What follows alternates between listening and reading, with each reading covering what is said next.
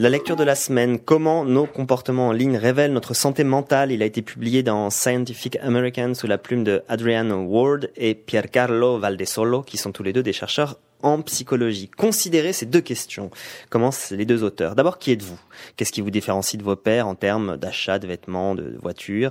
Qu'est-ce qui, en termes de psychologie, de surface, vous rend unique? La seconde question, comment utilisez-vous Internet? Ces deux questions apparemment déconnectées ont, en fait, nous disent les deux chercheurs, un lien entre elles. Clairement, le contenu de vos usages numériques permet de dégager des caractéristiques psychologiques si vous passez des, soirées nombreuses à jouer beaucoup d'argent au poker, il y a des chances que vous aimiez prendre des risques dans la vie. Si vous aimez poster sur YouTube des vidéos de vous en train de faire un karaoké, bon, vous avez des chances d'être un extraverti. Mais qu'en est-il de la mécanique de vos usages, la fréquence de vos correspondances mail, de vos conversations sur par chat, de votre consommation des médias en streaming, de votre pratique euh, multitâche? Ces comportements pris indépendamment du contenu peuvent-ils donner une idée de certaines caractéristiques psychologiques.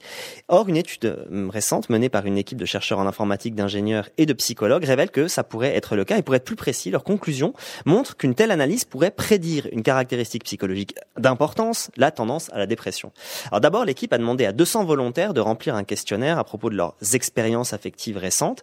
Mais ce que ces volontaires ne savaient pas, c'est qu'un outil de mesure de la dépression était inclus dans ce questionnaire. Et les chercheurs ont ensuite corrélé les scores de chacun sur cette euh, échelle de la, dépression avec les usages de l'Internet en les regroupant en trois catégories. Agrégat, qui indique la quantité d'informations envoyées et reçues sur les réseaux. Application, qui indique la variété des programmes utilisés, mail, moteur de recherche, téléchargement, etc.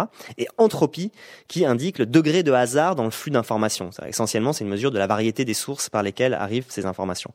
Tout ceci ne tenant compte donc absolument pas des contenus hein, des reçus ou échangés sur les sites visités. Alors, il s'est avéré que des modèles très particuliers d'usage de l'Internet pouvaient être liés à des tendances dépressives.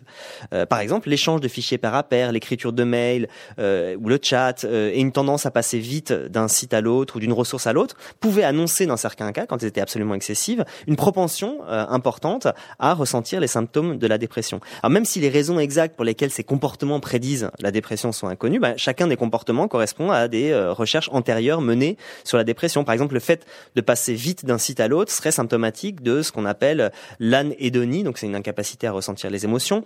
Euh, les gens donc cherchant désespérément une stimulation émotionnelle. De la même manière, le fait de mêler ou de chatter euh, de manière très excessive signifierait un manque de, de, de relations physiques.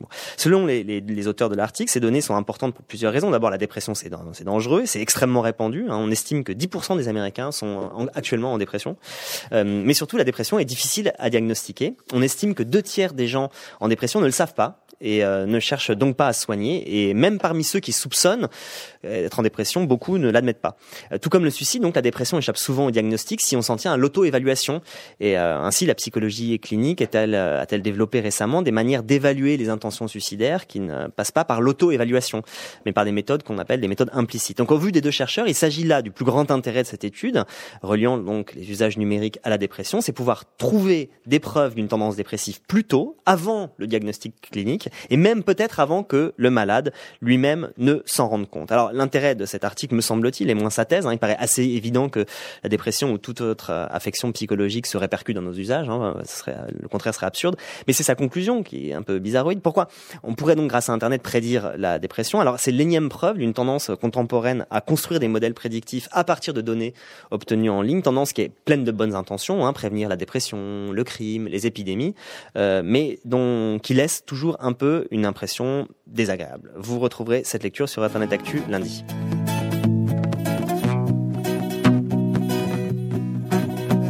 Got lean geeks, green geeks, keen geeks, mean geeks, freak geeks, chic geeks, and we're gonna save the world.